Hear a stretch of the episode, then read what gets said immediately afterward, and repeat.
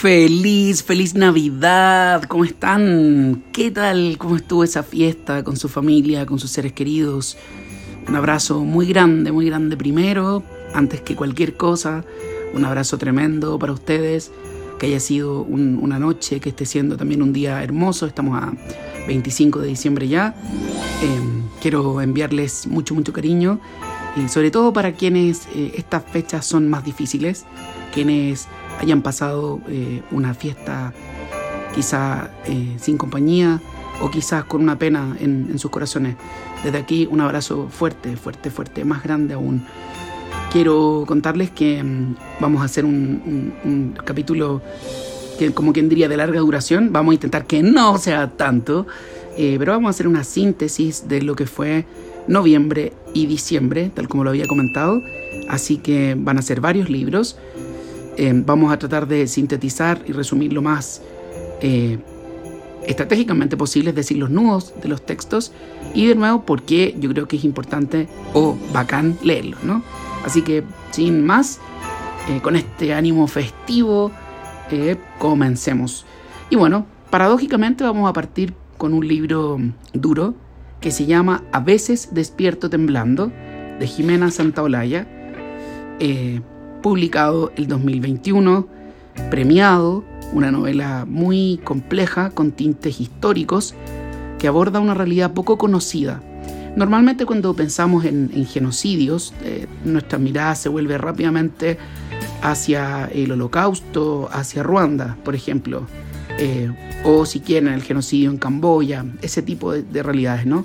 Pero no hay que volver la mirada tan lejos si es que estamos en América cuántos genocidios están ocurriendo, eh, han ocurrido en el mundo y, cuántos de ellos pasan desapercibidos. Eh, este libro aborda un periodo muy oscuro en Guatemala. Es una, una parte de la guerra civil en Guatemala que se extendió por más de 30 años, pero aquí el periodo es 1985, 1986, por ahí, eh, bajo el gobierno de Efraín Ríos. En este momento, algunos podrían decir que orquestado incluso por Estados Unidos eh, y por otras fuerzas, se generó lo que es conocido hoy como el genocidio maya, eh, con el fin de mantener el poder, de estabilizar el poder. Eh, se organizaron redadas, se organizaron escuadras para destruir a todo lo considerado enemigo del gobierno, le hace comunistas, le hace también eh, todo lo que eh, fuera disidente y les parecía que el pueblo maya lo era también. Entonces sistemáticamente se ejecutó en distintos lugares en Guatemala a parte de la población maya, que escapó, pero que muchos no pudieron sobrevivir a esta situación terrible. En esta historia, en una novela coral, una novela donde aparecen más de 13 voces, que a veces se torna difícil, eh, se cuenta esta historia a dos tiempos y muchos personajes, ¿no? Tenemos por un lado a soldados, que algunos directamente con, sangre maya, eh, que fueron enviados a aprender al servicio militar, como quien diría al regimiento, a servir a la patria, a ser entrenados eh, en Estados Unidos, en México, para aprender a matar tenemos por otro lado a mujeres, personajes femeninos, una mujer secuestrada. Tenemos testimonios también de, gente eh, que sufrió eh, bajo este periodo de terror en Guatemala.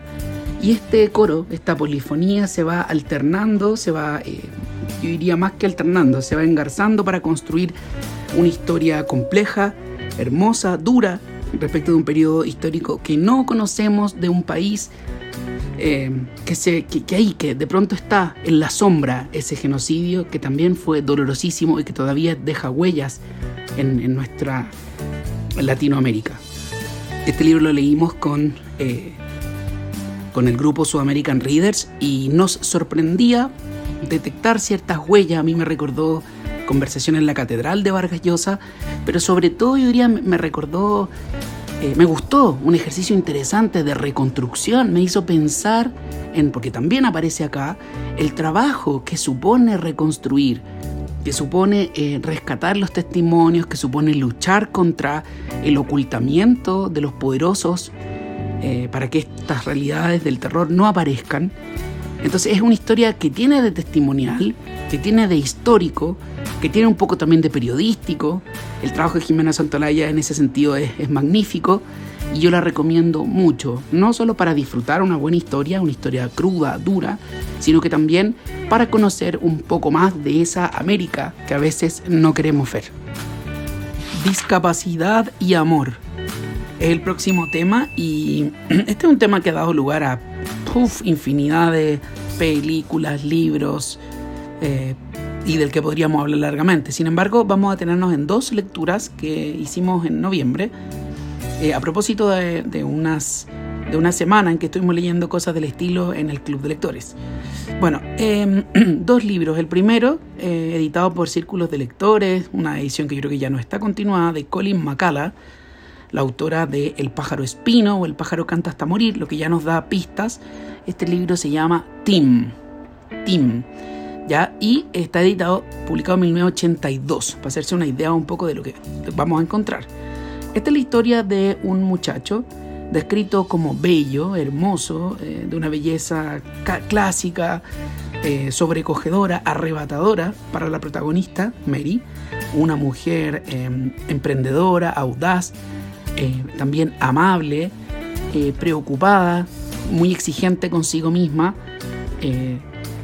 que por circunstancias de la vida lo va a conocer y va a quedar eh, arrobada por su belleza y van a comenzar una relación eh, muy mm, de mucho cuidado. Ella lo va a acompañar, lo va a cuidar, lo va a hacer un poco hacerse parte de la vida, porque el modelo de persona que se expresa aquí es una persona mm, yo, ah, yo, pienso que está muy influido por el tipo de escritura que tiene Colin McCullough, que es una escritura eh, de amor, una escritura romántica. ¿Y por qué esto, esto romántica en el sentido más amoroso, no, no en el literario? Eh, porque más allá de, del tratamiento, del abordaje de la discapacidad, del que nos vamos a, ocupar en un momento, la fuerza de la novela está dada en la posibilidad de que esta relación se produzca. como ya les decía, es autora de El pájaro canta hasta morir. Entonces, la fuerza está en el amor prohibido. Así como en el pájaro canta hasta morir la relación era entre un sacerdote y una mujer, acá es una persona con discapacidad y otra que la tiene, que no la tiene. ¿Ya? Entonces, eh, punto al, margen de esto, hay algunos temas que están bien abordados. Por ejemplo, la relación entre eh, este muchacho y sus padres. En algún momento la sobreprotección, la preocupación de los padres por quién va a cuidarlo cuando no estén. Fíjense en el modelo de persona con discapacidad que se está presentando en los 80, ¿ya? La autonomía bien cuestionada, estamos hablando de una criatura inocente, discapacidad asociada a la inocencia, a la belleza, a la falta de conciencia frente a la sociedad, se lo compara con un animalito, por ejemplo, entonces es brutal, brutal pero insisto, está muy enfocada a presentar la posibilidad de que el amor se produzca. ¿Qué siente Tim por Mary? ¿Qué le pasa? ¿Cómo explica estas reacciones de su cuerpo? ¿Qué siente la sociedad? Ah, no, esta mujer se está aprovechando de este niño eh, que no tiene conciencia, entonces ella como es un poco mayor, eh, se va a aprovechar de él. Eso eh, yo creo que en ese sentido ahí eh, Colin eh, lo, expresa muy bien, juega muy bien con esta, este, estos, prejuicios, estas representaciones. Y al otro lado vamos a encontrar una lectura que se llama Las estrellas fugaces no dicen adiós, publicada en 2015 por J.A. Marcos. Ya aquí, em, esta es una historia que me hace infinitamente más ruido que la anterior. Aquí vamos a encontrar a una niña, una mujer, Emily, 23 eh, años, profesora de historia, dice la reseña, todo podría ser perfecto, pero ella es ciega. ¿Ya?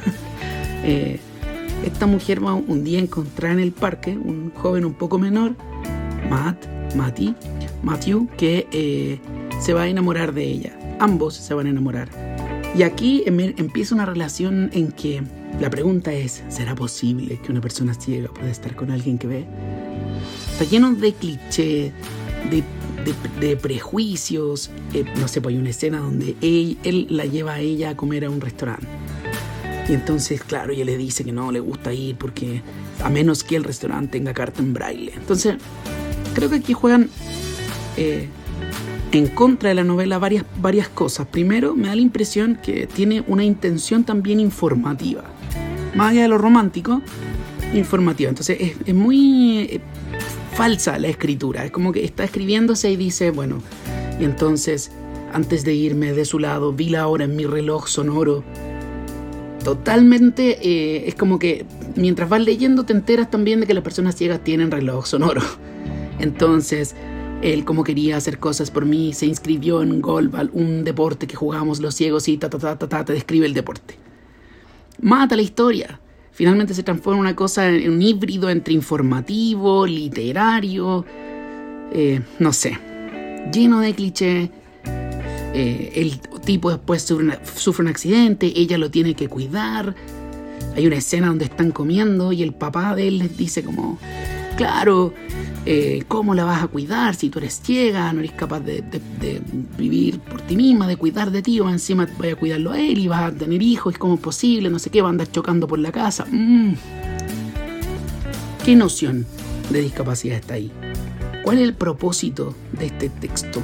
reivindicar a las personas ciegas, contar una historia de amor. Creo que por un lado esta idea de los amores prohibidos, difíciles, está muy presente y por otro lado la discapacidad está expresada de una manera muy reduccionista. Eh, los personajes están demasiado encasillados en sus roles. Eh, la, la, persona ciega está vista de una manera profundamente reduccionista. Eh, no sé, mala experiencia. Creo que Tim es mucho mejor porque finalmente te consume la historia de amor igual. Finalmente no te importa tanto el tema de la discapacidad, pero acá se encargan de que todo el tiempo esté ahí eh, esa cosa, esa noción, esa mirada que no sé si es tan adecuada de las personas con discapacidad. Vamos a seguir hablando de este tema. Eh, en los próximos episodios, en enero, vamos a hacer uno especialmente dedicado a discapacidad y literatura, pero por ahora estas dos lecturas fueron así. Bueno, seguimos, seguimos, seguimos. Yo les voy a decir ahora aquí en mi computador adaptado, con lector de pantalla, lo que viene es el libro El matrimonio de los peces rojos de Guadalupe Nettel, mm, editado por Páginas de Espuma el 2013. Esta fue una colección de cuentos que me encantó. Yo había leído de Guadalupe Nettel, esta mexicana, ciudadana del mundo a esta altura, eh, un libro que no me había gustado que se llama El cuerpo en que nací, eh, pero este me fascinó. Creo que la premisa es fantástica y tiene que ver con que muchas veces eh, nuestras relaciones de pareja o nuestras relaciones con los otros eh, también tienen su correlato en nuestros animales, en nuestras mascotas, si quieren, en el reino animal. ¿ya? Y está demasiado bien escrito, los cuentos son sumamente entretenidos. Eh, el primero, por ejemplo, para ejemplificarlo, es una pareja que está, comienza un proceso, eh, vive una relación que va en decadencia y ellos tienen un acuario eh, donde una pareja también de peces están viviendo lo que ellos viven de alguna manera, es decir, sus emociones, su forma de amar, sé y no, se proyecta también en la relación que estos animales tienen entre sí. realmente muy buenos los cuentos. Eh, hay otro cuento donde eh, una mujer eh, y, su pareja, su amante, viven una relación que se proyecta en los hongos, en hongos. entonces es, muy, muy interesante. la premisa es muy original, los personajes están muy bien delineados, las pulsiones que, enmarcan las relaciones también están muy bien descritas y lo más interesante, están muy bien expresadas también en los comportamientos y en las formas de eh, vivir de los animales. Hay un cuento en que una mujer va a tener un conflicto con la maternidad y ese conflicto se va a expresar también en su gata, por ejemplo. Realmente eh, muy recomendable, muy profundo, muy psicológico eh, y muy original. Siguiente libro es una novela que venía muy hypeada porque fue recomendada por Lula cuando gana las elecciones en Brasil. Eh, y porque es un libro bien famoso allá. Se llama Tortuoso Arado y es de Itamar Viera Jr. Eh, este libro lo leímos también con su American Readers y la verdad es que me encantó. Eh, es la historia de dos hermanas en, en, lo profundo de Salvador, de Bahía. en Brasil aún persiste un sistema de trabajo eh, contra el que el autor ha luchado y, se lucha aún, un trabajo en las haciendas, persiste un régimen similar eh, al, ser hacendado en que se explota a las personas, mm, el patrón las explota, no les permite construir, eh, se las somete a condiciones laborales súper duras y, siempre con la idea de que deben servir, servir al patrón, trabajar para el patrón eh, trabajar, trabajar, trabajar, trabajar. La tierra fundamentalmente, la tierra, cosechar, eh, sacar lo que más puedan, aunque eh, ello les implique la decadencia, la destrucción, el tener poco dinero, condiciones laborales sumamente precarias. En este contexto se desarrolla la historia de dos hermanas, Belonicia y Viviana. Ellas un día jugando encuentran una maleta de su abuela y juegan con un cuchillo que tiene dentro de la maleta y una de ellas se corta la lengua. Eso hace que una de las hermanas pase a ser la voz de la otra, de una manera muy ambigua, no sabemos quién es quién hasta después de la historia, bastante más avanzada, y vamos a ir conociendo estas dos historias, hermanas muy distintas la una de la otra, una eh, queriendo salir del pueblo para encontrar mejores alternativas, eh, seguirá eh, a, un muchacho e irán juntos a, encontrar educación, formación, eh, y también para educar y formar a quienes estén en el pueblo. Por otro lado, la otra hermana será trabajadora, eh, conectará con la miseria y el dolor de las personas en el pueblo, eh, apoyará, contendrá, será también la voz de, de, estas mujeres, un personaje potente, valiente, y lo interesante es que esta narración de las dos hermanas se engarza en una cultura también muy interesante. Vamos a encontrar una fuerte presencia de lo religioso, eh, particularmente de la religión Yaré, Jaré, eh, que es una religión, una variante del candomblé, dicen pero eh, lo que la caracteriza es que tiene un sincretismo, ¿no? Elementos católicos, también afro, eh, elementos del espiritismo y es tan interesante, tan fuerte, porque lo, básicamente consiste en que los espíritus, los encantados, toman posesión en los rituales de los seres eh, humanos, ¿no? En esta comunidad en Aguas Negras. Y el papá de estas hermanas es curandero, chamán de esta religión. ¿Y por qué esto se va a volver interesante? Porque la fuerza de esa religión también va a marcar la obra completa, tanto así que la última parte de la novela, cada parte está narrada por la voz de una de las hermanas, eh, está contada por aparentemente los espíritus, ¿no? Ahora, está lleno de símbolos, la palabra, el tener o no voz, voz como un espacio de opinión, de cambio, de fuerza, de validez, el arado, la tierra, los propios espíritus. Eh, tienen montones de, elementos también sociales, hay relación hombre-mujer, tierra, cultura. Realmente una gran, gran, gran novela, muy, muy recomendable. Este libro está editado por Tusquet. ¿ya? Eh, el siguiente libro, y aquí cambiamos de tema radicalmente, es un ensayo. Eh, lo leímos para el Club de Lectura de la Biblioteca Pública Digital de Chile, Em, se trata de Náusea, crónica de una zona de sacrificio, de Esteban Contardo, editado por La Pollera Ediciones, el 2022. Em, a ver, este es un ensayo que aborda lo ocurrido en Quinteros, en Puchuncaví, en Ventanas, eh, lugares que se han transformado en una zona de sacrificio por la eh, industrialización excesiva por eh, la contaminación que las industrias producen del aire, del agua, del suelo. Y lo interesante de este libro es que de una manera muy humana, muy testimonial, enfrenta no solo la lucha de quienes eh, han decidido combatir esta situación, sino que también los testimonios de aquellas, aquellos que han sido eh, enfermados por esta situación, cuyos cuerpos han sido dañados, personas que incluso eh, llegaron a, a perder familiares.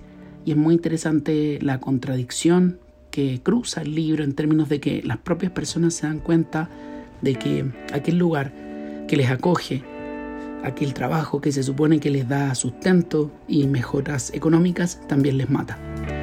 Está muy bien planteado, el primer capítulo es durísimo, eh, aborda uno de los hechos más, más difíciles cuando todo comienza, en que existe una intoxicación masiva en una escuela. Em, y eso pone la alarma en el país y empieza toda una lucha por intentar, eh, por un lado, que se cumplan los protocolos para que las industrias no dañen a la población, pero ya en una línea mucho más, más fuerte, más drástica, que se detenga este proceso. Entonces, realmente eh, este proceso de, destrucción de la zona, ¿no? de, daño de la población, genera muchas preguntas, genera también muchas contradicciones en términos de qué hacer, es posible luchar contra los poderosos. Realmente un ensayo muy potente y profundamente recomendable también. El siguiente libro eh, fue una sorpresa. Yo tenía pendiente leer a Javier Marías y decidimos junto a un amigo que, dado que falleció este año, íbamos a leer Los enamoramientos. Básicamente es la historia de una mujer que veía en, una cafetería a una pareja, Miguel y Luisa. Y un día esta mujer se entera eh, por la prensa, por comentario casual, que Miguel ha sido asesinado de una manera confusa, extraña y muy cruel. A partir de eso empieza a ella ya los miraba mucho, le, encantaba la pareja y entonces va a ver eh, a la mujer, a la viuda, digamos a Luisa, y descubre eh, a un amigo de ella, un amigo particularmente de la pareja, pero particularmente de Miguel. También descubre que este hombre está enamorado de eh, Luisa. Y empiezan, ella también le gustó mucho este señor y empiezan una relación juntos. Ahora, con esta relación eh, ella después prontamente va a descubrir que aparentemente el asesinato de Miguel eh, no es tan casual y puede ser que incluso su amigo esté involucrado. Eso es todo lo que puedo decir. Es una historia súper densa. Me costó infinito eh, leerla porque el personaje, María, el personaje de esta mujer, es infinitamente reflexivo todo lo que hace, eh, empieza a reflexionarlo y le da vueltas y vueltas y vueltas. Y entonces uno no sabe si lo que está eh, viendo o leyendo ocurrió realmente o no, o es parte de la reflexión de ella o del rollo que se pasa. En fin, es como muy, muy lento.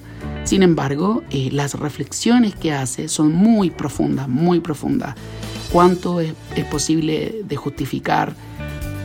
las cosas cuando se hacen por amor, todo es justificable cuando es por amor, todo es posible de comprender cuando es por amor, es posible que eh, es conveniente que alguien que se supone que murió luego vuelva, es posible retomar la vida.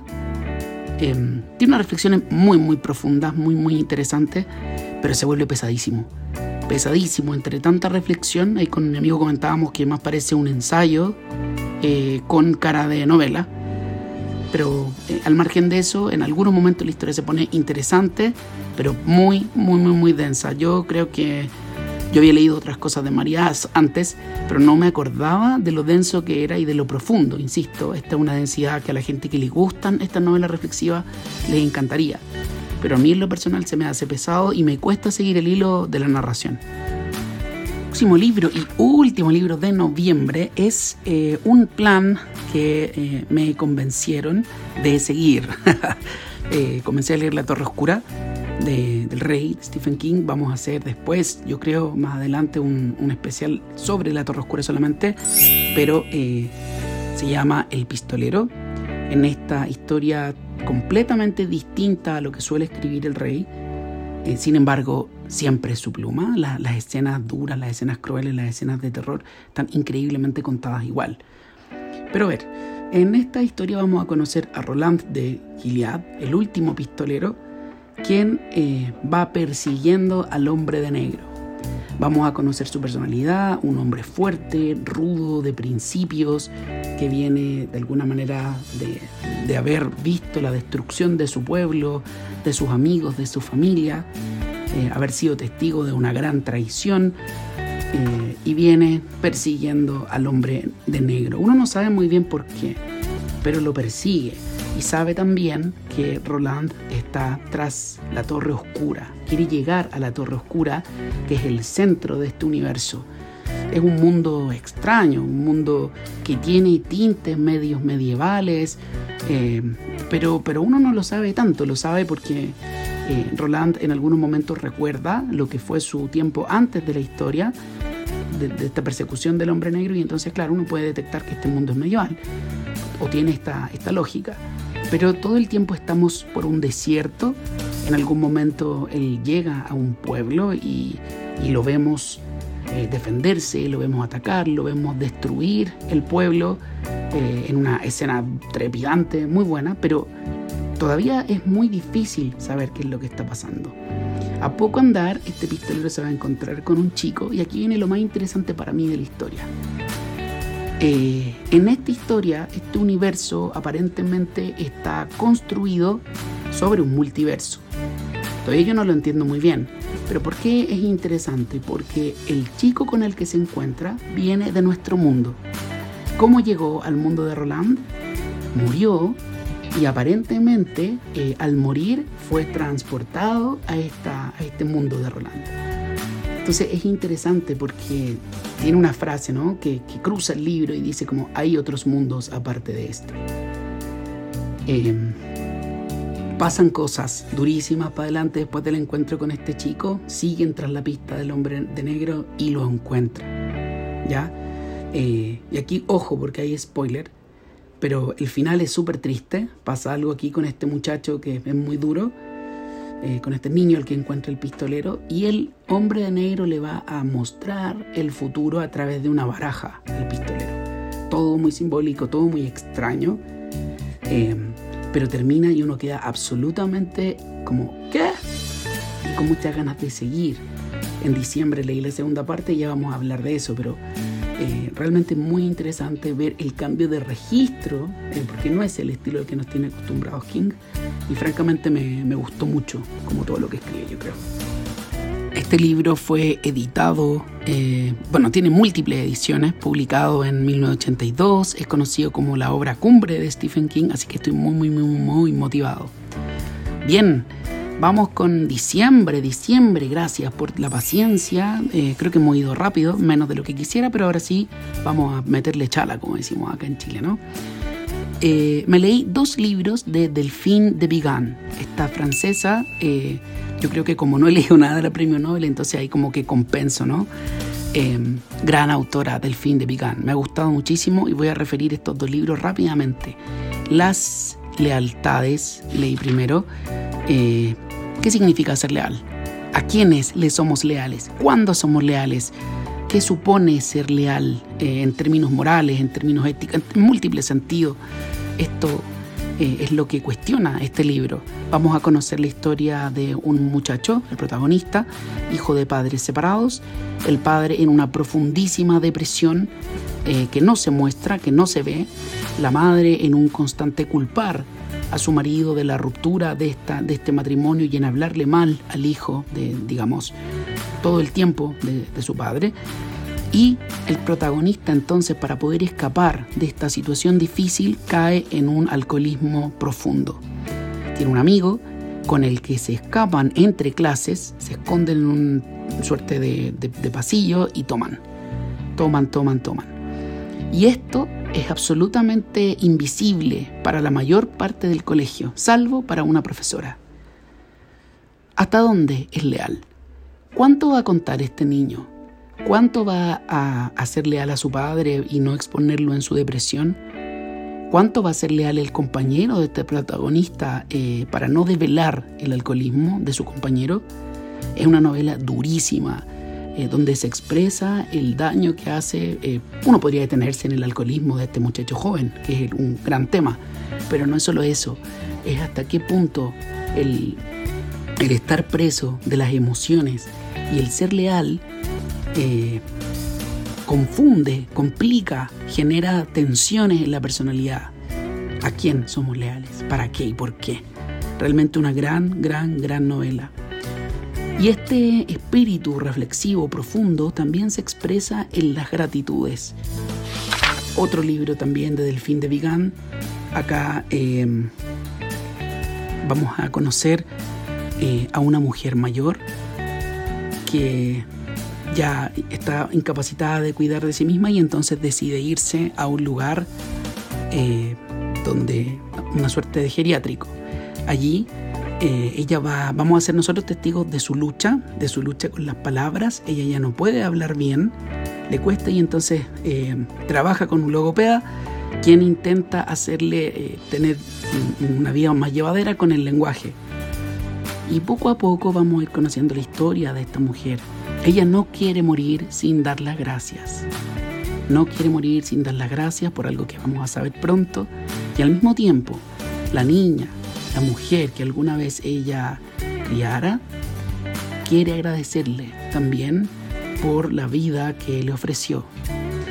Y el logopeda, al conocer a esta mujer, al vivir con ella, al, ir conociendo su vida, sus esfuerzos, eh, también va a ser alcanzado por esta onda reflexiva de lo que significa ser agradecido. Es una lindísima novela, lindísima, eh, profundamente delicado el trato de, la vejez, no se abusa de los clichés, eh, es una historia que además nos hace reflexionar profundamente respecto de la gratitud. Y, creo que, que, esta profundidad que se expresa en ambos libros, muy contemporáneos, editados por Anagrama en 2019 y en 2021, eh, entonces, digamos, de alguna manera expresan con mucha profundidad cosas que son totalmente vigentes en nuestra sociedad. El próximo libro me encantó. Eh, y yo debo decir que lo leí porque tiene su película de, donde actúa Harry Styles, además muy con mucho hype, como se dice, ¿no? profundamente inflado. Eh, y se trata de Mi Policía de Robert Betan. ¿no? O también puede ser Betan Robert. A ver, eh, ¿cómo parte esta historia? Marianne es una anciana que vive con Tom, policía, también ahí ya tienen su edad, y tienen que cuidar a Patrick, quien ha tenido un accidente, un ictus, un accidente vascular. Él apenas puede hablar, no puede decir, y entonces Marianne quiere escribir, confesar, leerle una historia, leerle su historia, su confesión. En un raconto gigante nos vamos a enterar de la historia de estos tres personajes. Marianne conoció a Tom en los 50, fines de los 50, en Inglaterra. Eh, se enamoró, se enamoraron. Ella era una mujer atípica, quería ser profesora, cuestión muy criticada en su época. El policía, la pareja perfecta. La cuestión es que ella era la enamorada, porque Tom, un día en un museo, eh, a propósito de, más que en un museo, un accidente ridículo en la calle, conoce a Patrick, quien es un encargado de museo y entre ellos dos van a empezar una relación profundamente prohibida. Entonces Marianne le sirve a Tom como tapadera para poder eh, hacer lo que se espera de él, un policía casado, bien casado, y poder entonces tener su relación con Patrick mientras está casado con Marianne. La cuestión es que esto, por supuesto, no puede durar. Ellos llevan un triángulo muy ahí amistoso hasta que se empiezan a sembrar las dudas en Marianne eh, y se empieza también a, a resentir ella por las ausencias, el descariño de su marido. Esto va a tener consecuencias, gravísimas consecuencias cuando ella decida que ya esto no puede continuar y haga un, acto que no voy a mencionar, pero que tiene consecuencias muy graves donde se va a expresar la intolerancia, el odio, el dolor eh, frente al colectivo LGBTIQ, particularmente frente a Patrick. Es una historia muy interesante. No sé si es original en términos de, lo que uno hoy puede leer de literatura LGBT, pero sí eh, los personajes están muy bien delineados y uno puede ver también, además, elementos vinculados con el género, el trato que se les daba a las mujeres y también la represión que, que existía por el colectivo LGBTIQ en ese entonces cerca el final y quiero contarles sobre estos últimos tres libros que nos quedan. El siguiente se llama El juez de Egipto, es una saga, y el primero se llama La pirámide asesinada. No sé por qué debería llamarse la pirámide profanada, pero bueno, en fin, vamos a mm, conocer a Farid. Él es un hombre que humilde, ¿cierto? Esto está ambientado en Egipto, en Egipto de Ramsés el gran faraón, Ramsés II, ¿cierto? Eh, y vamos a conocer los avatares de este juez que em, con muchísimo esfuerzo, con muchísima honestidad, honradez, va a ir ascendiendo, eh, va a irse haciendo popular y eh, se va a enamorar. Se va a enamorar de otra muchacha, de, una muchacha que es médico, ejerce la medicina en Egipto y vamos a conocer su historia de amor. Pero ¿qué es lo interesante? Esta es una novela policial porque en Egipto se trama una conjura contra el faraón. Y lo interesante es que los avatares, la vida, van a ir haciendo que en un ritmo vertiginoso, este juez se ponga en el mismo centro de la conjura. Él sabe que algo se está tramando. Él sabe que el asesinato de los custodios de la gran pirámide en Egipto eh, no es casual y que algo se trama contra el faraón. El problema es que este conocimiento va a hacer que los poderosos, los conjurados, quienes están detrás de esta, eh, de esta suerte de conspiración, eh, lo ataquen y se vuelva el blanco de todos los poderosos que están detrás de, este, de, este, de esta trampa. ¿no? La novela es vertiginosísima tiene un final brutal. Estoy muy ansioso por seguir con, la segunda parte. Eh, pero aquí, a diferencia de lo que hablábamos hace un rato de las estrellas fugaces no dicen adiós, aquí nos vamos a encontrar con una, una novela con una nutrida eh, presencia de lo histórico. El, el autor, Christian Jack, eh, es un egiptólogo pero él todo el rato está eh, hablando de elementos sin explicar. Hay notas que lo hacen. Y uno va a la nota y te enteras. Pero la historia es completamente bien abordada, bien trabajada. Lo sientes eh, ahí el oficio de escritor eh, te presenta un tiempo verosímil, costumbres verosímiles y lo hace muy bien. No interrumpe la historia para mostrar lo mucho que sabe, sino que tú lees la historia y de paso te vas instruyendo con las notas. Una gran, gran, gran historia, entretenidísima y bueno, eh, permitió agilizar este diciembre de cierre de año bien duro. Entre el afán mundialero, los partidos, yo no soy muy futbolero, pero igual lo viví, evidentemente, decidí también ver una película que estaba muy de moda, además está dirigida por Sebastián Lelio, un director chileno muy famoso, y, por supuesto, em, director de Una Mujer Fantástica, ganadora del Oscar en Chile, ¿cierto? Bueno, eh, esta película se llama El Prodigio y tiene su correlato en un libro de Emma Donoghue, una autora famosa por haber escrito el libro La Habitación, que también tiene película. En este caso, en El Prodigio vamos a seguir a una enfermera, una enfermera discípula de Florence em, Nightingale y eh, ella va a tratar de descubrir qué hay detrás de un aparente milagro, es decir, una niña que lleva cuatro meses ayunando y que vive y que aparentemente está bien de salud. ¿Qué hay detrás de este suceso? ¿Se trata de un milagro? ¿Se trata de un fraude? Estamos en la Irlanda católica, por lo tanto eh, la gente tiene una, una fe acérrima que sin embargo coexiste con las creencias irlandesas en las hadas, en los duendes. Entonces para esta mm, enfermera va a ser difícil llegar a acercarse a la verdad. Y la verdad es tan profunda y encierra tantos secretos, tanto dolor, que ella no va a salir indemne de esta situación. Y el carácter de la muchacha, el carácter de su familia y el carácter de cierto periodista que también va a estar ahí en el ajo intentando descubrir qué es lo que pasa, van a transformar esta historia en un, en, un rápido, pero es loco porque si bien es lenta la historia, eh, al final se vuelve muy vertiginoso y pasan cosas que no imaginamos. Tengo una historia donde aparece el fanatismo, donde aparecen los prejuicios, donde aparece la irracionalidad que a veces eh, choca duramente con la ciencia, fe y ciencia luchan. ¿Qué, es finalmente lo racional, lo irracional? Em, realmente un libro interesante, yo lo disfruté, ya había leído a esta autora, me gustaba y aunque no me gustó tanto como La habitación, sí lo disfruté y me quedé pensando que el trabajo que hace Lelio en su película es magistral. Este libro está editado por Ediciones B del 2017 y nos acercamos por fin al final.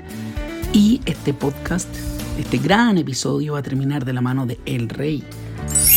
Se trata estos dos últimos libros, el penúltimo se trata del libro 22 del 11 de 1963.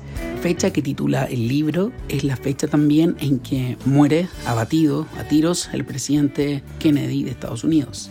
La historia comienza en 2011 con Jake, un profesor, quien un día eh, va a descubrir por un amigo que en el restaurante de, este hombre, del amigo del profesor, hay una puerta al pasado que puede llevarlo a 1958. Eh, Jake se siente parte de una novela de ciencia ficción eh, y no entiende bien por qué le cuentan este secreto. Pero poco a poco su amigo le explica, y es que él ha intentado evitar el asesinato de Kennedy, porque piensa que al hacerlo así se va a evitar la guerra de Vietnam y en el fondo muchas de las cosas que hoy hacen que las condiciones de vida en 2011 sean malas. Y bueno, eh, el amigo de Jake está enfermo, el propietario de este restaurante, Al, y muere. Pero antes de morir le saca la promesa a nuestro profesor de que él va a intentar repetir su misión. Jake había leído eh, en su trabajo una redacción que hicieran alumnos que eran adultos. Uno de ellos había contado cómo su padre lo había atacado cuando niño, había asesinado a parte de su familia y lo había dejado con la cojera que exhibía eh, ahora de adulto. Esta situación ocurrió también en 1958.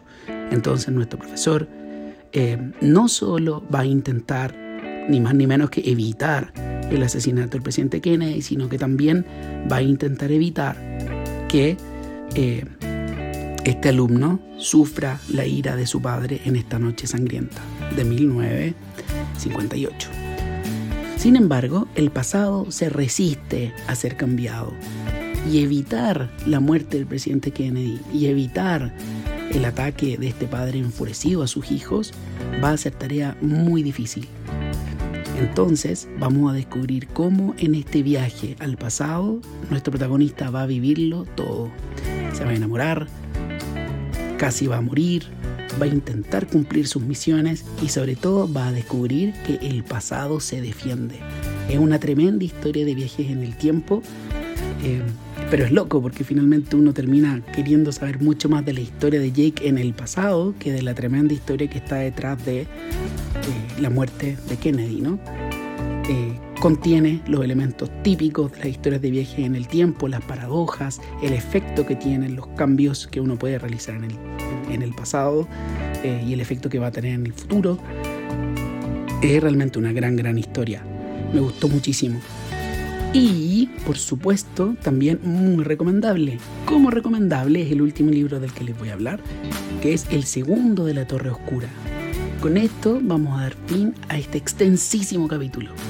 Y es que ya les decía yo que me quedé atrapado con la Torre Oscura y con las aventuras de Roland. Y entonces tomé el segundo que se llama La llegada de los tres. En la última conversación con el hombre de negro, quien le vaticinara su futuro a través de una baraja, le advirtió que solo podría llegar a la Torre Oscura si se reunían los tres. Por lo tanto, este segundo libro va a ser los intentos de Roland por traer al mundo de la Torre Oscura a dos personas de la Tierra. Y son dos tremendos personajes. Uno, un hombre adicto a la heroína, quien llevaba de contrabando eh, droga, y la otra, una mujer de raza negra, una mujer afrodescendiente, que tiene una personalidad múltiple. Son dos personajes muy atípicos y la manera como Roland puede pasar del mundo de la Tierra, de la Torre Oscura, a nuestro mundo, a la Tierra, a Nueva York de esa época, es notable. Realmente el ejercicio de mezclar los mundos, de fusionar los universos de, de, King es increíble. Realmente muy recomendable. Eh, ambas formas eh, de traer a los personajes al mundo de la Torre Oscura son espectaculares, escenas tremendas, particularmente la del avión, donde el pistolero va a poseer algunos cuerpos y luego eh, cuando trae, bueno, este es cuando trae a Eddie y las escenas finales, ahí cuando trae al tercero, eh, son realmente de vértigo, no, muy bueno, muy bueno realmente, no solo por lo atípico de los personajes, sino que también por la manera de de desplazarse entre los universos, por la intriga que genera. Todavía yo no entiendo muchísimas cosas, pero estoy pasando muy, muy, muy, muy, muy bien. Como espero que lo sigan pasando ustedes en esta Navidad. Yo creo que ya este episodio va a salir el 26 y no el 25. Yo voy a andar de viaje, así que espero que este eh, año nuevo, este fin de año sea genial para ustedes. Nos volveremos a encontrar yo creo que los primeros días del 2023 para hablarles de las mejores lecturas del 2022 y también para iniciar un nuevo año con, nuevas historias, con nuevas lecturas. Yo les dejo un abrazo muy grande, gracias por acompañarnos todo este tiempo, eh, por haber acompañado este extensísimo episodio, pero había que ponerse al día porque como dicen los Lannister, eh, un Lannister siempre paga sus deudas, ¿no? Así que nada, un abrazo grande, grande, grande que lo pasen muy, muy, muy bien en las fiestas que nos quedan y nos veremos en la próxima aquí en Topo la Vista, Universos en tus oídos. Chau, chau.